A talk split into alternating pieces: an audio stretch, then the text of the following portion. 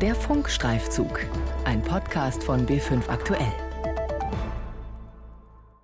Ihren Geburtstag feiert Arwen immer mit ihren beiden Müttern und ihren beiden Vätern. Meine Mama nenne ich manchmal Natti oder manchmal Mama. Die Undine nenne ich meistens Dine. Und meine Väter nenne ich eigentlich, mein Papa nenne ich eigentlich nur, wenn er mich nicht hört, nenne ich ihn einfach Thorsten.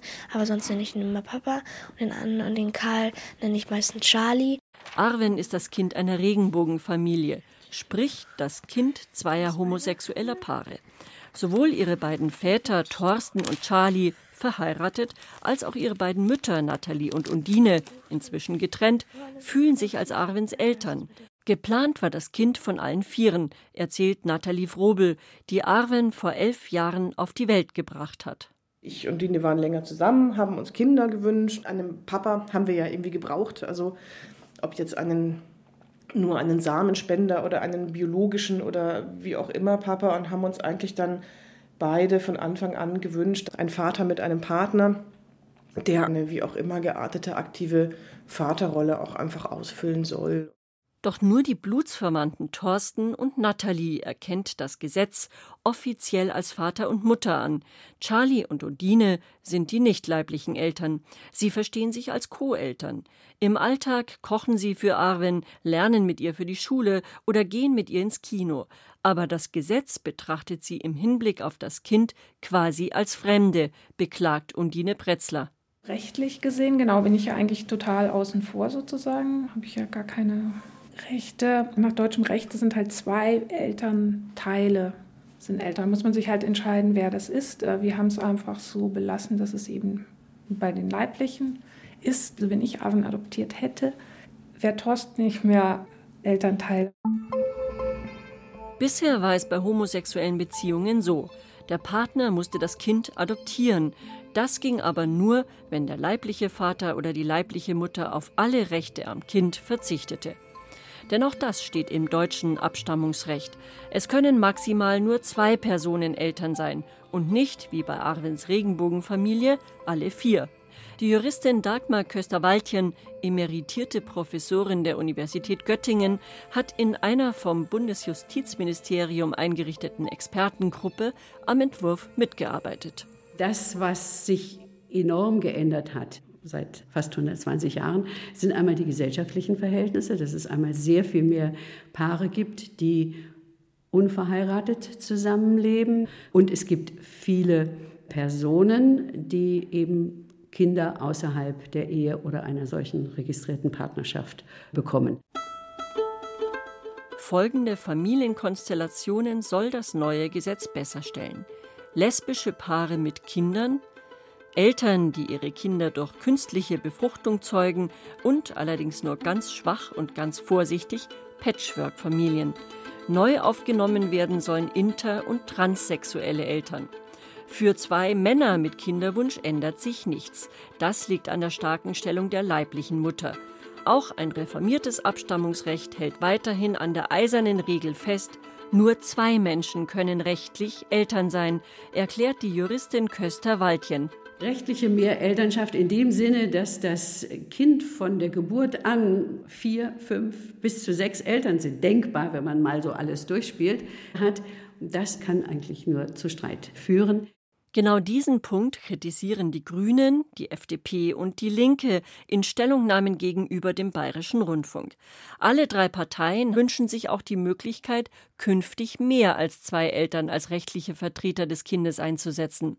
Aus der Stellungnahme der Grünen.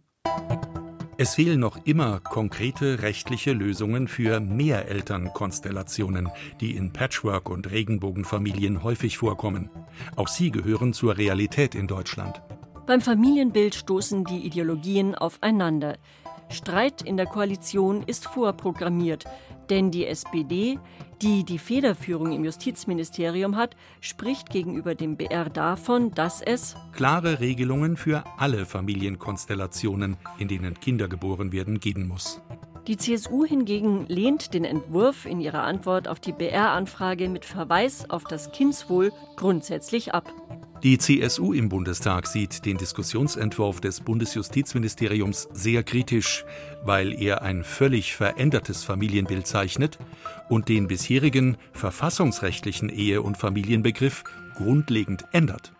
Ähnlich argumentiert die AfD, die am liebsten sogar die Homo-Ehe wieder rückgängig machen will. Die Partei schreibt, hier wird ein Diskussionsentwurf vorgelegt, der sich um die vermeintlichen Rechte von Minderheiten kümmert und dabei das Wohl des Kindes außer Acht lässt. Sachlich begründet sind diese Ängste kaum, denn die Reform würde das traditionelle Ehe- und Familienbild keineswegs abschaffen.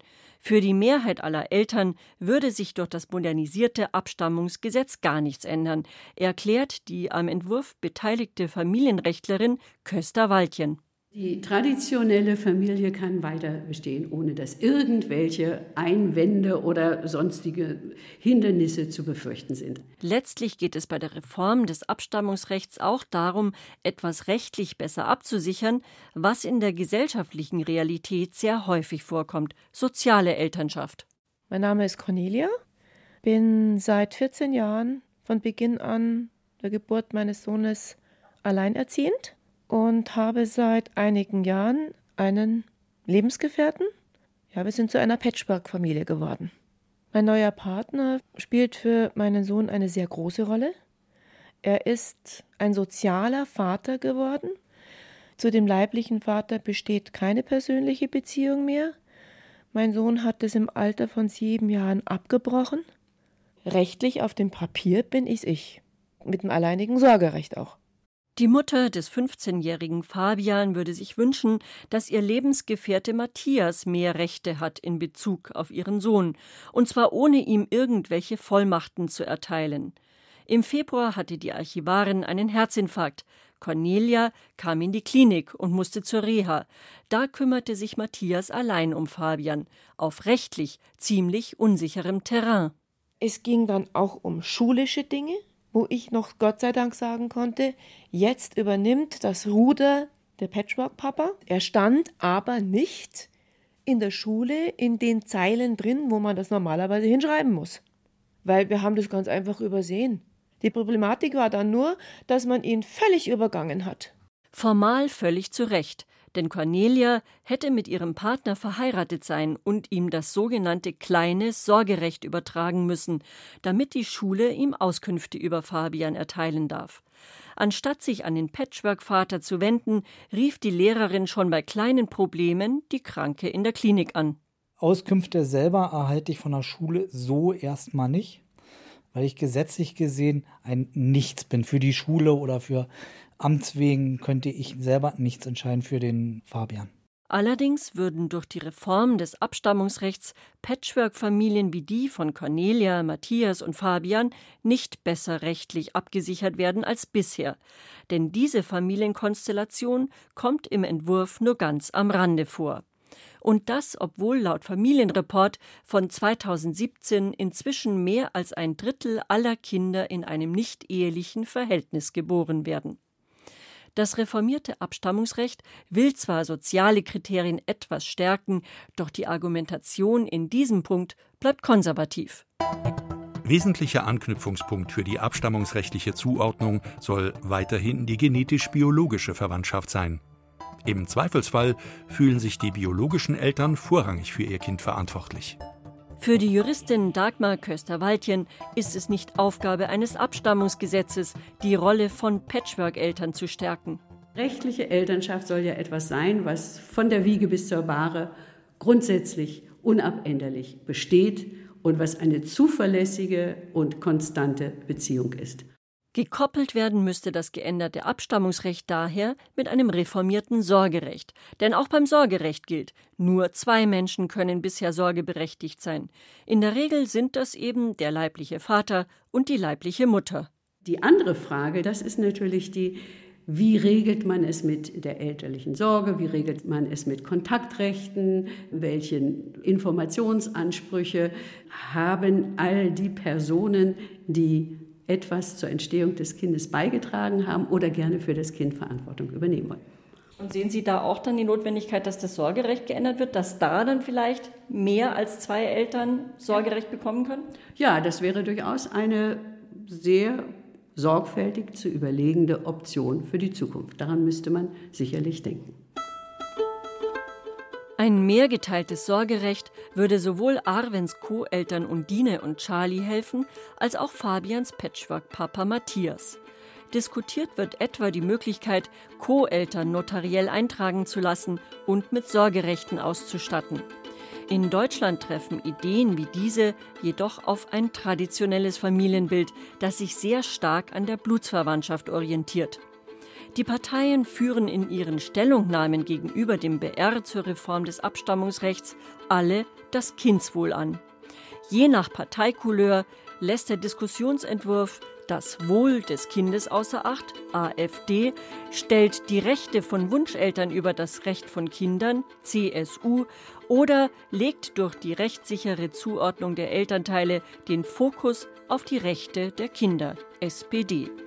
Dass das Kindswohl leidet, wenn nicht leibliche, sondern soziale Eltern sich um Kinder kümmern, kann die Wissenschaft nicht bestätigen, sagt Sabine Walper, Forschungsdirektorin am Deutschen Jugendinstitut. Kinder sind da in der Regel weniger konservativ als die Eltern. Wichtig ist für Kinder tatsächlich derjenige, der da ist. Und je mehr da sind und sich um sie kümmern, mit ihnen spielen, interessante Sachen unternehmen, zum Geburtstag mitfeiern, ja, desto besser. Und da zählt letzten Endes das soziale Miteinander. Ja. Kinder zählen nicht die Chromosome. Wie aber denken die Kinder selbst? Wie blutsverwandt müssen Papa und Mama für sie sein. Fabian und Arwen sehen das sehr viel lockerer als das Gesetz. Mein Zweitpapa, mein neuer Papa finde ich super. Der ist sehr nett zu mir und sorgt auch für mich. Wie mein richtiger Vater. Mit dem Papa freue ich mich auf die Action. Mit Mama mache ich auch viel gemütliche Sachen. Mit der lese ich oft am Nachmittag. Die und Dine ist mehr die witzige Person. Meine Freunde mögen die Dine sehr gerne. Ich rufe dann meistens an, so, hallo, hast du Lust zu spielen? Dann sage ich meistens, die Dine ist da und dann, ich komme sofort.